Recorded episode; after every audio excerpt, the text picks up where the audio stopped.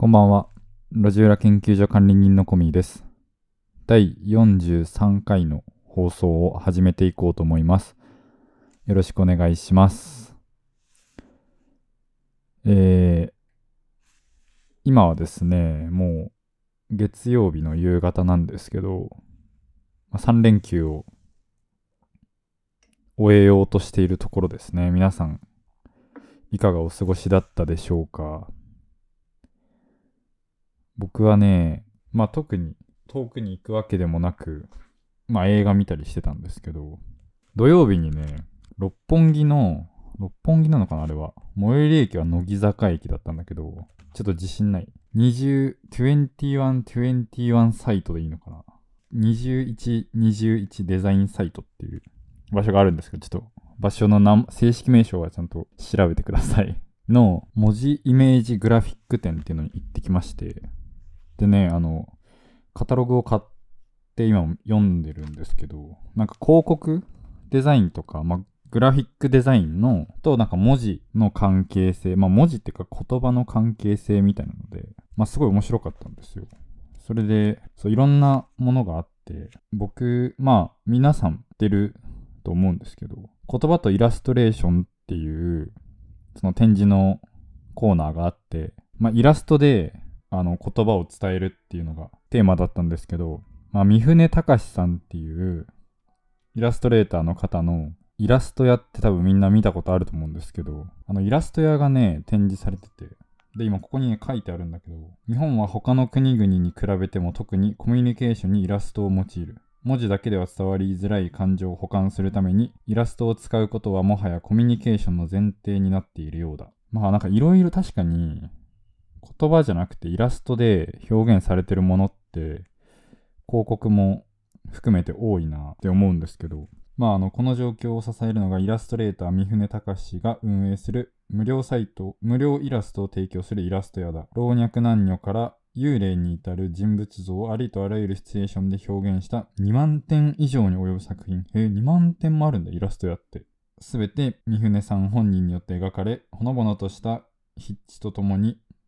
統一した世界観を作り上げている。イラストの可愛らしさに隠れているが、三船隆さんの創作活動は極めて批評的だ。フリー、かっこ無料がビジネスになるインターネットの特性を捉えたその戦略眼はもちろん誰からも嫌われないユニバーサルなイラストセットを構築し、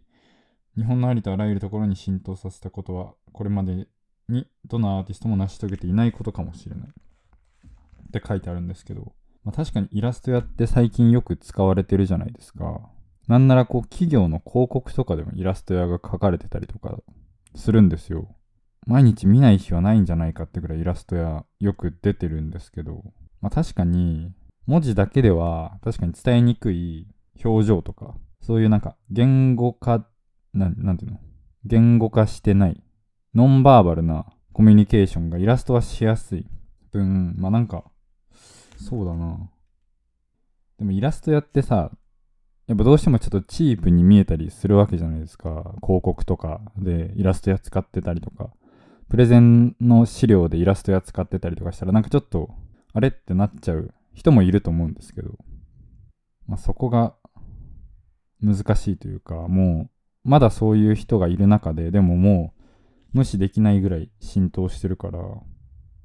もうイラスト屋がね、言語として、まあ言語、今は言語を保管する材料っていうか、でもこれからはもう本当に言語みたいな扱いを受けるのかなっていうふうにね、この展示を見て思いました。それをね、に関係してるんだけど、最初の方の展示で、あの、絵文字？携帯の絵文字が展示されてて、それなんか面白いなと思ったんですけど、絵文字って、日本語の文字とデザインをめぐる談笑。この辺だったんだけど、最初のね、コーナーにあって、まあ、今までのポスターだったりとか、広告のポスターで面白いなって、文字がうまく使われてるなってのがあったりとか、あ、カタログに載ってないのかな。まあいいや、なんか絵文字もなんか確かに一つの文字としての認識されてるなみたいな。絵文字の使い方で伝わり方も違うし、みたいな。それがね、確かなんか日本がよく使われてるのか、日本から始まったのかちょっと忘れたんだけど、それもなんかすごい面白くて、まあちょっと見つけたら、ちょっと探しながら喋りますね。見つけたら話します。そう、この展示めっちゃ面白くて、3月までやってるみたいなので、気になる人はぜひ行ってみてください。別にデザイナー志望とかじゃなくても、普通になんかこう、絵として面白いな。文字を使ったり、まあ写真と合わせたりとか、まあフォントの話とかね、まあポスターの話とか、いろいろ、あとは本の表紙とかね、面白いなと思ったので、ぜひ行ってみてください。めっちゃ面白かった。めっちゃ並んだけどね。土曜日のね、その、まあ、休日だけど、もう3時ぐらいに行ったらもう長蛇の列で、30分ぐらい待ったかな。外で。まだ海峡あるけど人気ってことは相当ね、最後の方は多くなるんじゃないかなと思うので、行ける人は今のうちに行ってみてください。今ね、いろんな美術館でいろんなのがあってて、行きたいのがいっぱいあるんで、まあ、ちょっと休みの間を縫ってね、美術館に足を運ぼうかなと思ってます。別になんか勉強しに行くとかそういう気持ちで行くわけじゃなくて、まあこういうデザインとかはなんかあ参考になるなと思うけど、面白いなって思えるようにというか、自分がこう、ものを作る時とかに、まあ少しでもね、そういう発想ができたらいいな。それ参考にしてるな。ちょっと待ってね。まあなんかいいもの、いいとされてるものをこう見て、まあなんか、あ、これはいいなって自分の足で運んで、そのいいなって思う経験をいっぱいしたいなと思って。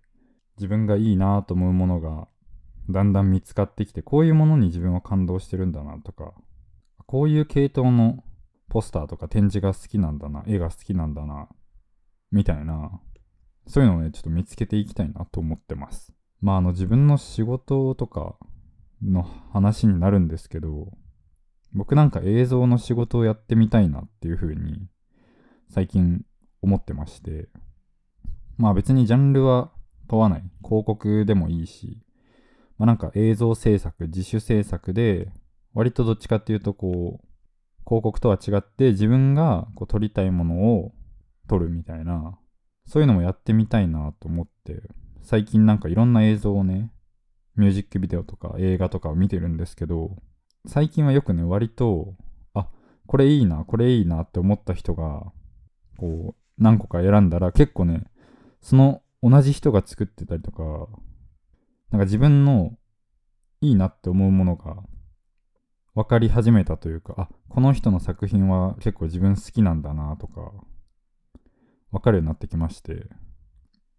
なんかまあこういう質感の映像が好きなんだな、みたいなのを、まあそれをちょっと真似するじゃないけど、こういうのを参考にして、自分も作ってみようと思って、こう、カメラを持って、動画を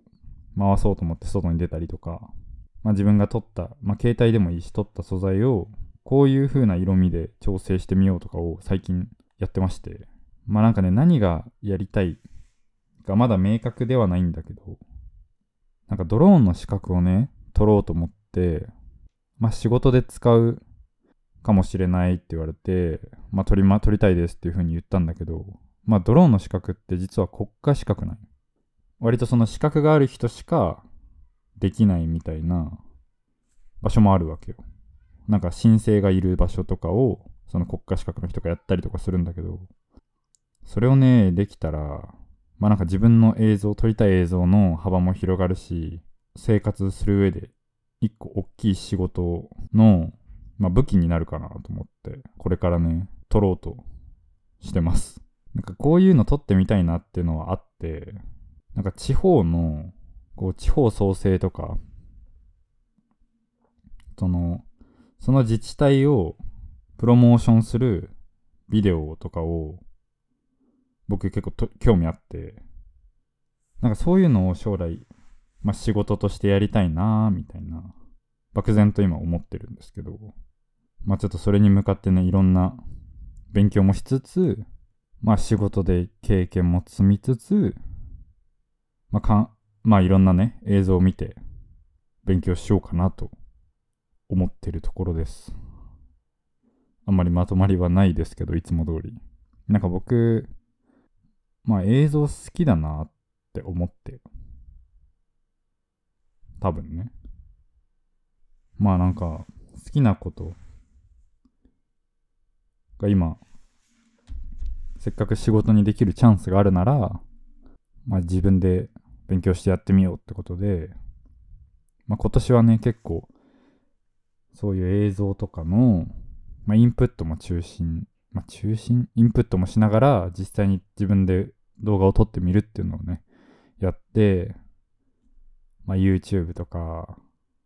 このチャンネルに上げれたらいいなと思ってるので、ぜひその動画が上がった際には、チェックをしていただければと思います。ちょっとね、もう話すことが決まってなくて、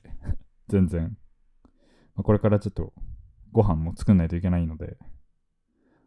バタバタ撮影して全然まとまりがないんですけど、